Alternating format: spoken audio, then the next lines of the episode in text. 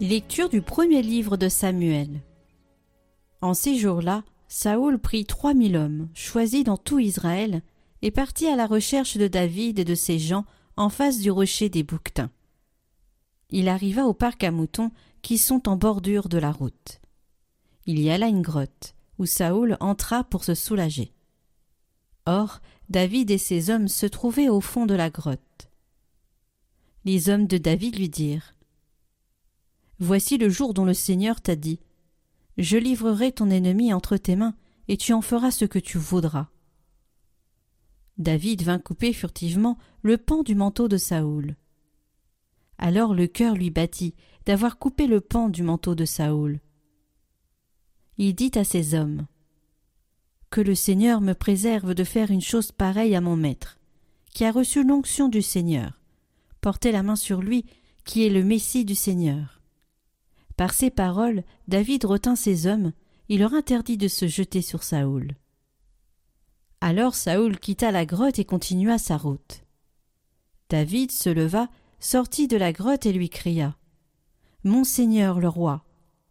Saoul regarda derrière lui. David s'inclina jusqu'à terre et se prosterna, puis il lui cria. Pourquoi écoutes-tu les gens qui te disent David te veut du mal?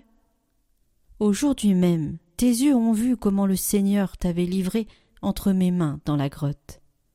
Pourtant, j'ai refusé de te tuer. Je t'ai épargné j'ai dit Je ne porterai pas la main sur mon Seigneur le roi qui a reçu l'onction du Seigneur. Regarde, Père, regarde donc. Voici dans ma main le pan de ton manteau. Puisque j'ai pu le couper et que pourtant je ne t'ai pas tué, reconnais qu'il y a en moi ni méchanceté ni révolte. Je n'ai pas commis de faute contre toi, alors que toi, tu traques ma vie pour me l'enlever. C'est le Seigneur qui sera juge entre toi et moi, c'est le Seigneur qui me vengera de toi, mais ma main ne te touchera pas. Comme dit le vieux proverbe, des méchants sort la méchanceté. C'est pourquoi ma main ne te touchera pas. Après qui donc le roi d'Israël s'est-il mis en campagne?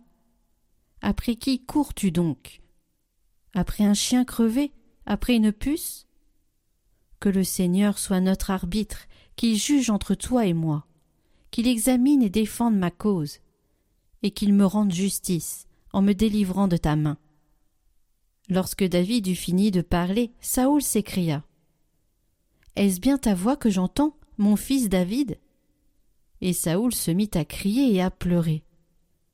Puis il dit à David Toi, tu es juste, et plus que moi, car toi, tu m'as fait du bien, et moi, je t'ai fait du mal. Aujourd'hui tu as montré toute ta bonté envers moi. Le Seigneur m'avait livré entre tes mains, et tu ne m'as pas tué. Quand un homme surprend son ennemi, va-t-il le laisser partir tranquillement? Que le Seigneur te récompense pour le bien que tu m'as fait aujourd'hui. Je sais maintenant que tu régneras certainement, et que la royauté d'Israël tiendra bon en ta main.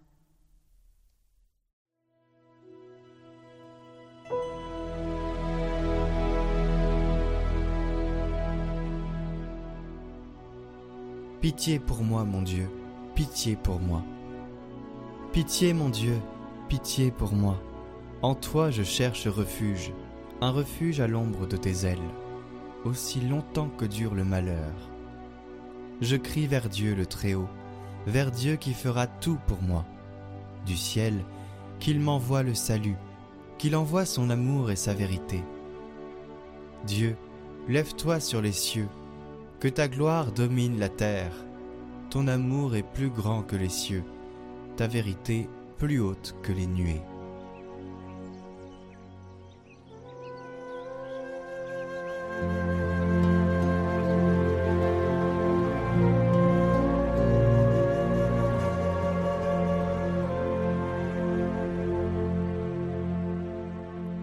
Évangile de Jésus-Christ selon saint Marc. En ce temps-là, Jésus gravit la montagne, et il appela ceux qu'il voulait. Ils vinrent auprès de lui, et il en institua douze pour qu'ils soient avec lui, et pour les envoyer proclamer la bonne nouvelle, avec le pouvoir d'expulser les démons. Donc, il établit les douze Pierre, c'est le nom qu'il donna à Simon, Jacques, fils de Zébédée, et Jean, le frère de Jacques. Il leur donna le nom de Boanerges, c'est-à-dire fils du tonnerre. André, Philippe, Barthélemy, Matthieu, Thomas, Jacques, fils d'Alphée, Thaddée, Simon le Zélote, et Judas Iscariote, celui-là même qui le livra.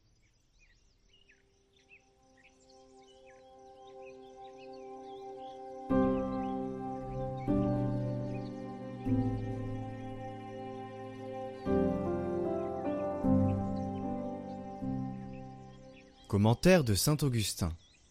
Les bienheureux apôtres ont vu les premiers le Christ pendu à la croix. Ils ont pleuré sa mort. Ils ont été saisis d'effroi devant le prodige de sa résurrection, mais bientôt transportés d'amour par cette manifestation de sa puissance, ils n'ont plus hésité à verser leur sang pour attester la vérité de ce qu'ils avaient vu. Pensez, mes frères, à ce qui était demandé à ces hommes partir dans le monde entier prêcher d'un homme mort étant ressuscité et monter au ciel, souffrir pour la prédication de cette vérité tout ce qui plairait à un monde insensé, privation, exil, chaîne, tourments, bûchers, bêtes féroces, des croix et la mort. Était-ce pour un objet inconnu? Était-ce pour sa gloire que Pierre mourait?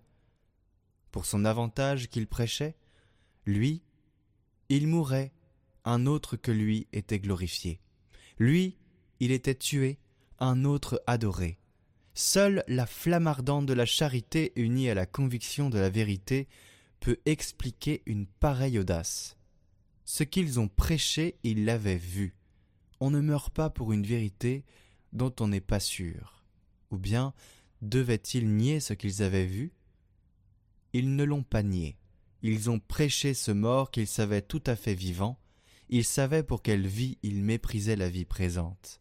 Ils savaient pour quel bonheur ils supportaient des épreuves passagères, pour quelle récompense ils foulaient aux pieds toutes ces souffrances. Leur foi, elle pesait dans la balance plus que le monde entier.